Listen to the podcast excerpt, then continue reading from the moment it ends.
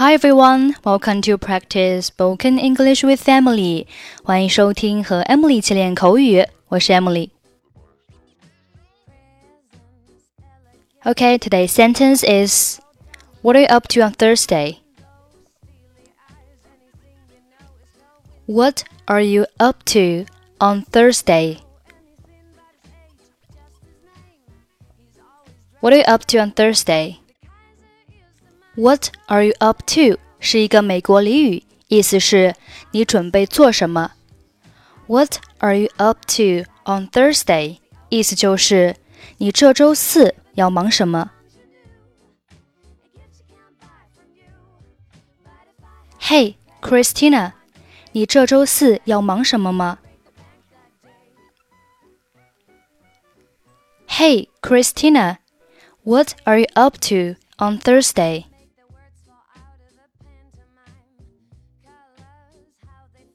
不是很忙，怎么了？Not too much. Why?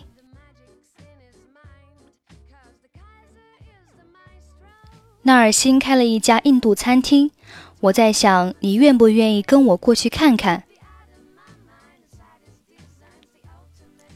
Well, there's a new Indian restaurant opening, and I was wondering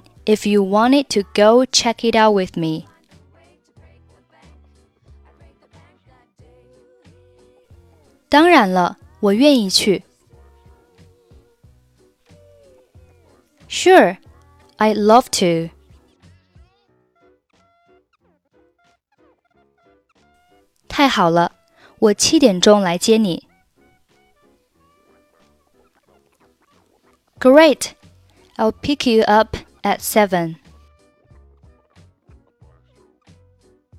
Hey, Christina! What are you up to on Thursday? Not too much. Why?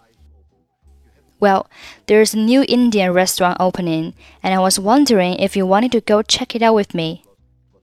Sure, I'd love to. Great, I'll pick you up at 7. Okay, that's it for today.